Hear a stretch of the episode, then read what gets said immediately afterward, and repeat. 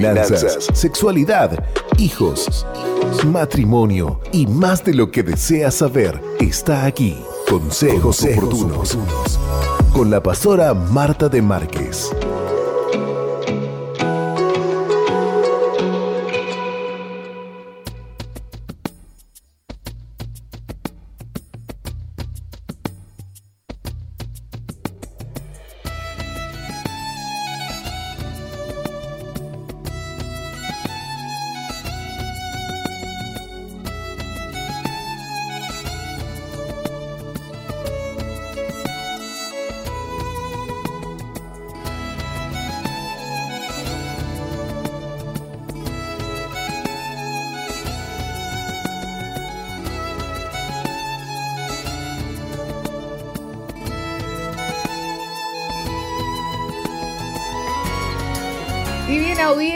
Como cada viernes es que nos detenemos en este punto del dial para compartir con ustedes el espacio de consejos oportunos junto a la pastora Marta de Márquez, quien ya está con nosotros en esta mañana hermosísima. Bienvenida, buenos días. Qué linda mañana, pastora, la, verdad. que sí, Joana. Dios te bendiga y Dios bendiga a toda la audiencia en este día. Bueno, las amas de casas a lavar ropa. y si tienen solcito, pónganlo Así ahí. como prontas. Sí, que el canasto se llena. Ay, por Dios, qué ropa interior, qué. No, ay, no. Ay, ay, Donde se nula, se complica la tarea. Sí, la verdad Cuando aparece el sol hay que salir. Y las que tienen mad y las, las, que son madres con hijos, y bueno, hay que, hay que apechugar, ¿qué vamos a hacer? Qué bueno. Este, bueno, vamos a compartir hoy acerca de el valor eh, que hay que darle a los hombres. Y, Dios desea también eh, reconocer el sacerdocio de ellos y bueno, y que actúen correctamente. Creo que las mujeres tenemos que orar mucho por nuestros esposos, tenemos que orar por los hijos. Estoy hablando de hombres, de varones, eh, que ellos tienen que llevar bastante carga, a veces en su silencio, a veces uno no los entiende, pero ellos están allí muy calladitos, pero en su mente están pensando cómo solucionar los problemas. Así que las mujeres tenemos que apoyar a nuestros esposos y orar por ellos. Y eso es lo que vamos a hacer antes de compartir algo. Oh Dios precioso, Dios amoroso, en esta mañana queremos honrarte, agradecerte por la vida, porque estamos de pie. Gracias por este día tan hermoso, gracias porque tú estás siempre de nuestro lado para darnos consejos, para ayudarnos, para levantarnos en los momentos difíciles de nuestra vida. Señor, estamos viendo cuántos pedidos de oración acerca de personas que están angustiadas, que están en depresión, con deseos de suicidio. Señor, clamamos en esta hora. Hay cuantos hombres que no tienen ganas de levantarse, que han golpeado puertas y no se le abren en el trabajo, pero en esta hora recurrimos a ti, Señor, para que tú envíes sabiduría, para que tú les des las fuerzas necesarias para volver a intentarlo una vez más. Señor, oramos en esta mañana y clamamos a ti, Señor, para que tu diestra poderosa, Señor, esté bendiciendo a todos los hombres. Oramos desde el presidente, desde diputados, de senadores, Señor, cuántas personas que están trabajando, que están, Señor, tratando de hacer lo mejor posible, que sean guiados por ti, Señor, que sean alumbrados por ti. Les bendecimos en tu nombre y tú les guardes, tú les levantes, Señor, como hombres de valor, hombres valientes. En el nombre poderoso de Jesús te lo pedimos y sabemos que tú escuchas toda oración que cada uno levanta en esta hora, en el nombre poderoso de Jesús. Amén y amén. Bueno, voy a, compartir entonces. Un avión se estrella. Trabajadores de rescate corren para salvar a las víctimas de ahogarse, pero una mujer no puede ser alcanzada. Un espectador se quita el saco y se lanza al río congelado para salvarla. Al día siguiente es reconocido en todo el país como un héroe. Cuando se le preguntó después qué motivó ese acto, dijo simplemente que con el estímulo del momento vio una necesidad y supo que debía ayudar. Valor significa actuar en una necesidad más grande que uno mismo. Pero en realidad no hay decisiones nacidas del estímulo del momento. Cada decisión que un hombre toma está basada en una vida de decisiones que incrementaron o disimularon en su carácter. Carácter no es lo mismo que personalidad. La personalidad se ve en público. El carácter se construye por lo que haces en privado. Han habido muchos famosos acabados en todas las áreas de su vida, en la música, en las películas, en la televisión, en los deportes. Construyeron sus personalidades, pero descuidaron su carácter. Cuando la personalidad se gasta, solo el carácter permanece. Un hombre que ha aprendido a honrar a Dios privadamente mostrará buen carácter en sus decisiones públicamente. Tú honras a Dios creyendo su palabra y lo deshonras a través de la incredulidad. Tú honras a Dios confiando en Jesús, lo deshonras rechazando al Salvador. Tú honras a Dios a través de tu obediencia a su palabra y lo deshonras ignorándola o desobedeciéndola. Dios honra a los que lo honran. La historia de Mardoqueo y Amán en el libro de Esther es tan clara. Estos no son cuentos de hada de la Biblia, sino instancias reales en las vidas de hombres reales. Mardoqueo honró a Dios en sus pensamientos, palabras, motivos, hechos. Debido al carácter que construyó, en un momento de necesidad fue capaz de proteger al rey de sufrir daño y el rey decidió honrarlo por eso. Amán era la mano derecha del rey, un hombre público con gran personalidad. Odiaba a Mardoqueo. Amán conspiró para deshacerse de Mardoqueo y todas las personas que servían a su Dios.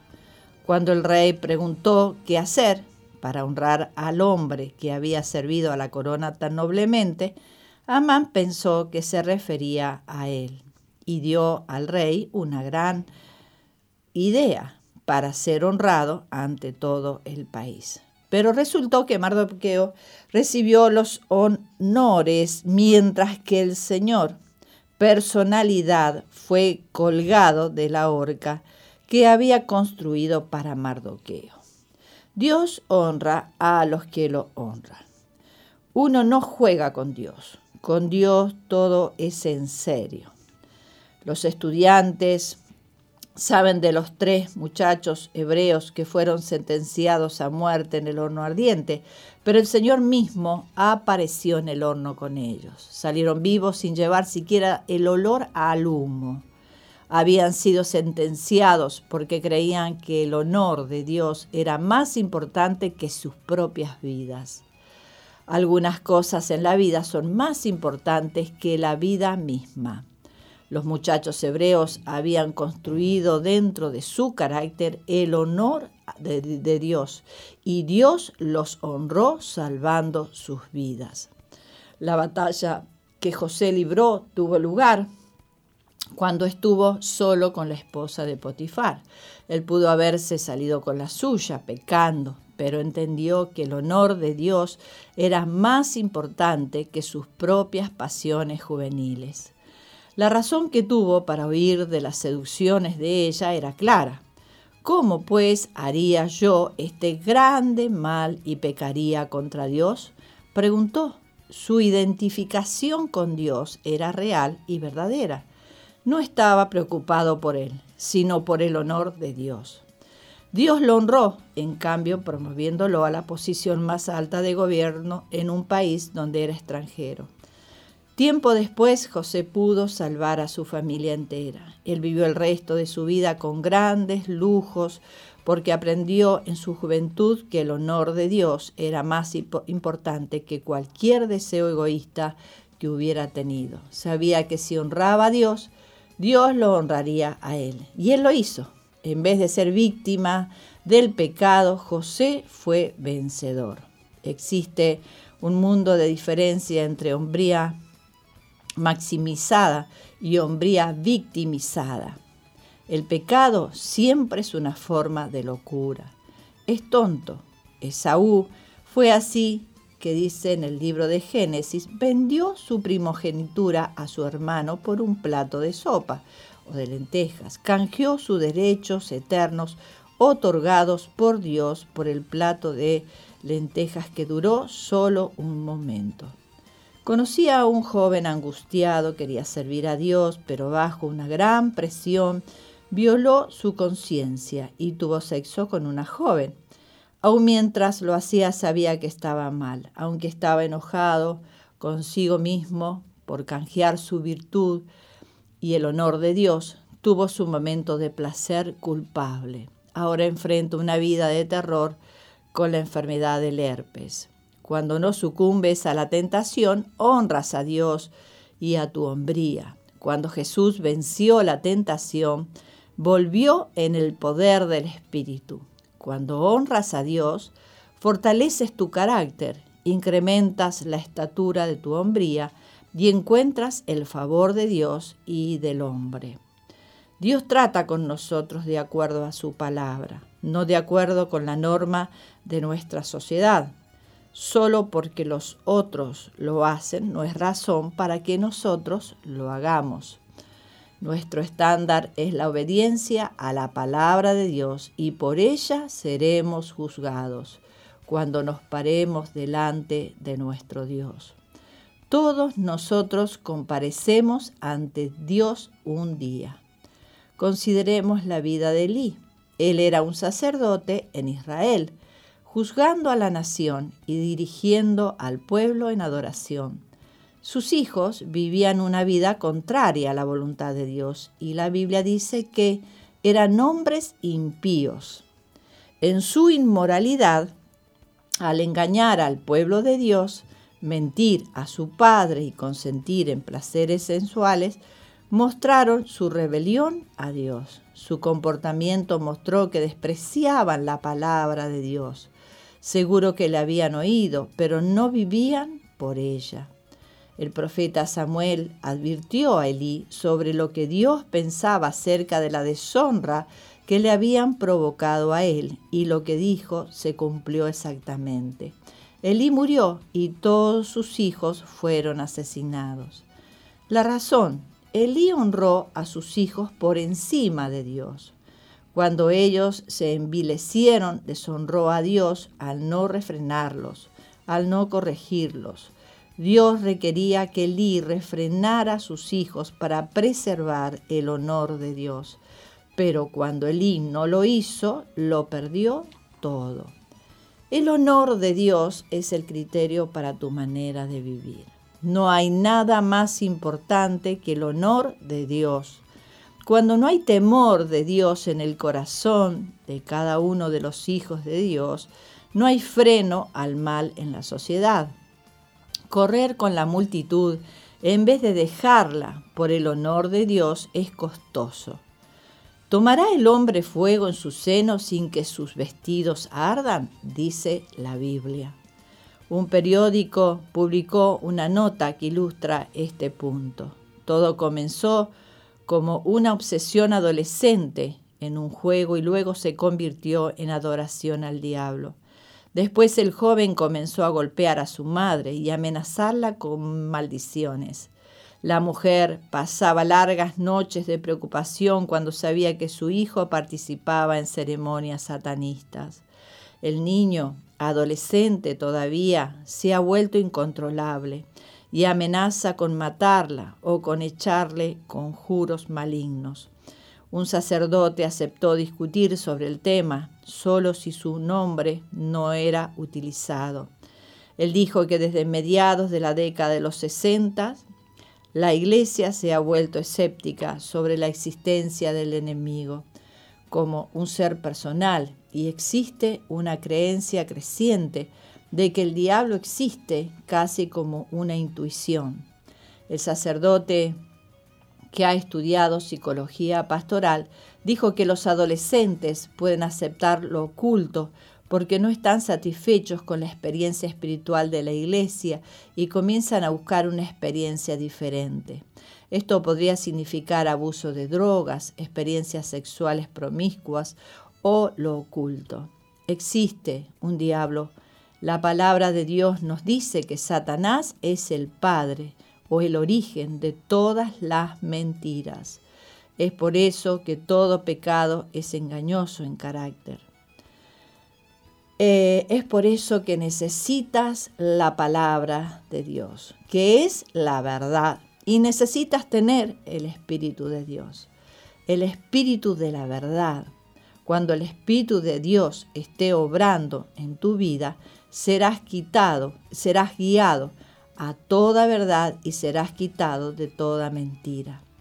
La verdad es básica para todo lo que eres y todo lo que haces.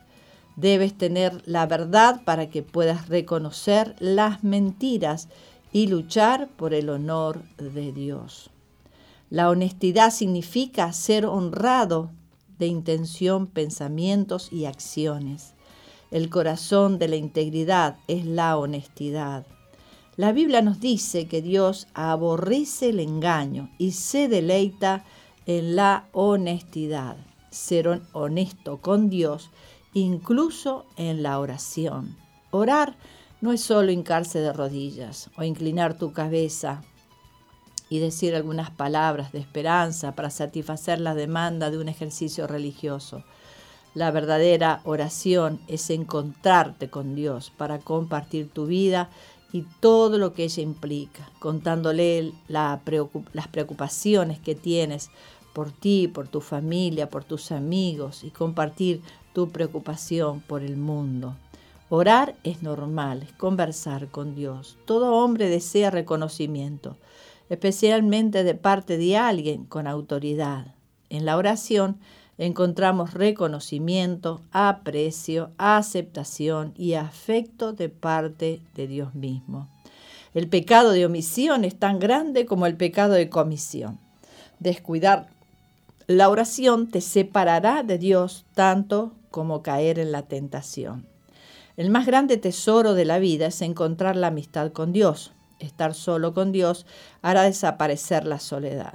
Los hombres que saben cómo orar ejercitan una audacia hacia la vida que les capacita para ser más que vencedores.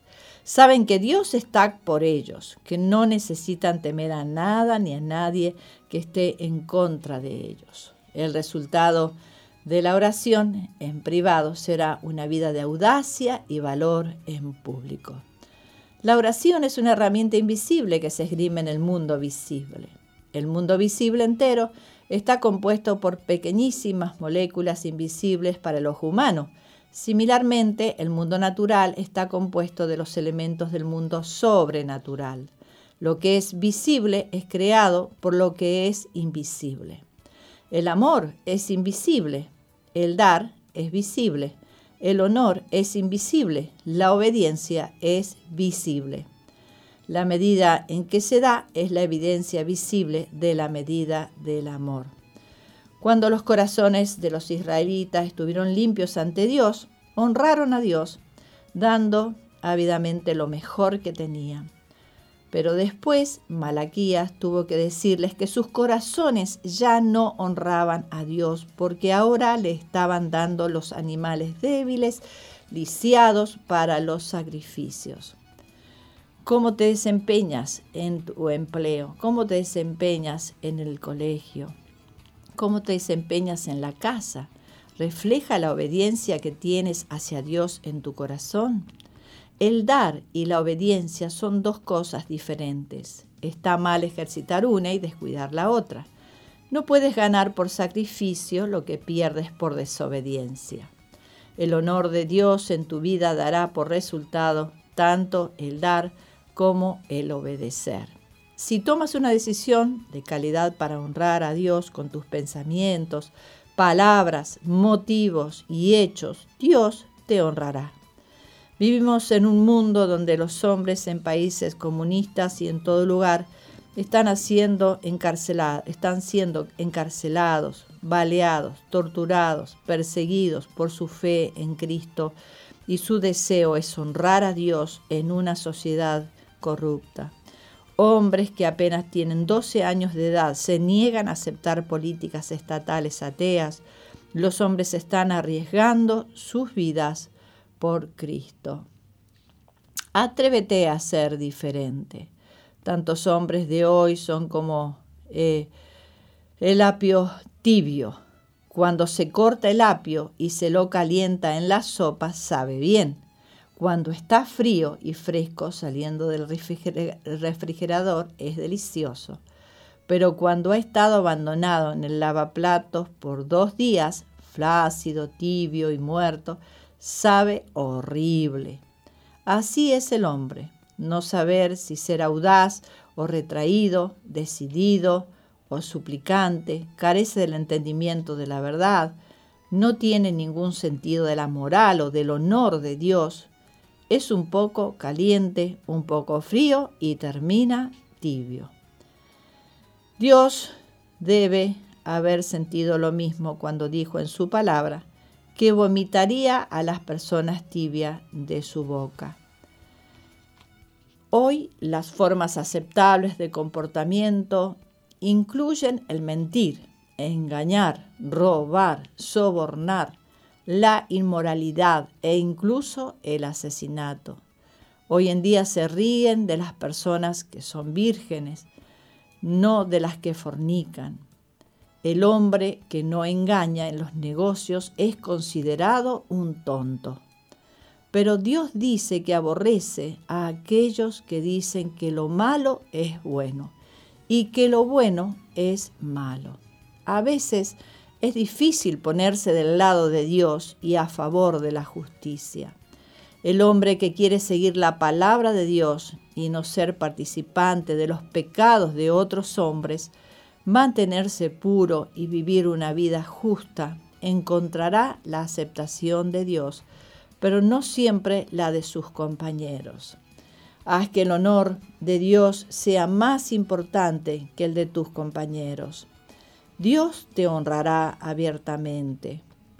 Dios derramará sobre ti honores que no puedes alcanzar por ti mismo, si consideras siempre que su honor es más importante que tus propios deseos. Piensa en la diferencia cuando dejes esta vida, la diferencia entre ser dado de baja con honor o con ignominia. Es la diferencia entre el cielo y el infierno. Qué bueno es que en este tiempo podamos atesorar la palabra de Dios. Eh, sabemos que nuestros jóvenes, nuestros adolescentes están siendo tan bombardeados con ideologías, de género y cuántas cosas que van al revés de lo que la palabra de Dios nos enseña. Alguien dijo que para conocer lo falso uno tiene que habituarse a estar conociendo lo verdadero. Por ejemplo, las personas que trabajan en los bancos para poder detectar un dólar o un billete falso, ellos tienen que primero estar tocando muchos billetes eh, verdaderos y de esa manera detectan muy rápido cuando algo, eh, algún billete es falso. Y así también en nuestras vidas. Espiritualmente tenemos que tener abundancia de palabra en nuestros corazones, que more en abundancia la palabra de Dios en nuestros corazones, porque de esa manera vamos a detectar cuando algo es falso, cuando algo es mentira, cuando algo que no proviene de, Dios, que no proviene del Espíritu Santo. Y eso es lo que cada uno de nosotros tenemos que cuidar, anhelar más y más de la palabra de Dios cada día, que realmente, eh, como dice, eh, de la abundancia del corazón habla la boca. Lo que abunda en tu corazón es lo que vas a hablar. Puedes estar todo el día hablando negativamente, eres pesimista, todo está mal, nada está bien. Y es porque no conoces la palabra de Dios, no conoces las promesas de Dios. Eh, no, no, estás cada día ah, practicando lo que Dios te, te, dice y lo que Dios te enseña, lo que Dios te exhorta. Qué bueno es que cada día podamos aplicar la palabra de Dios en nuestra vida, que more en abundancia la palabra de Dios en tu corazón.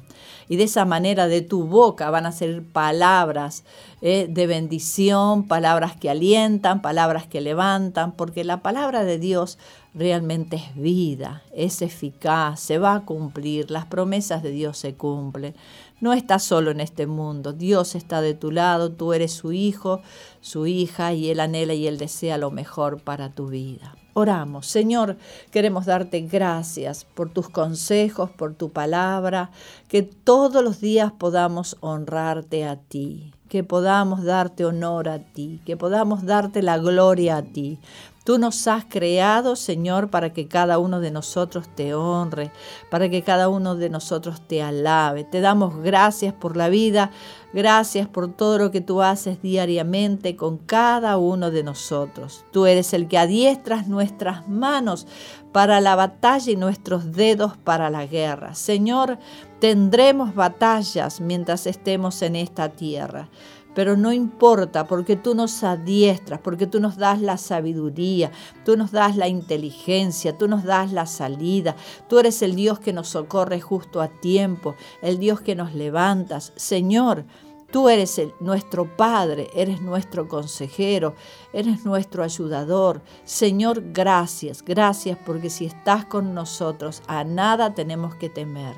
Gracias por la victoria y gracias porque tú eres un vencedor. Jamás has perdido una batalla y si tú estás con nosotros tampoco la vamos a perder. Te amamos y te bendecimos y te damos toda la gloria y toda la honra a ti. En el nombre poderoso de Jesús. Amén y amén. Que Dios te continúe bendiciendo.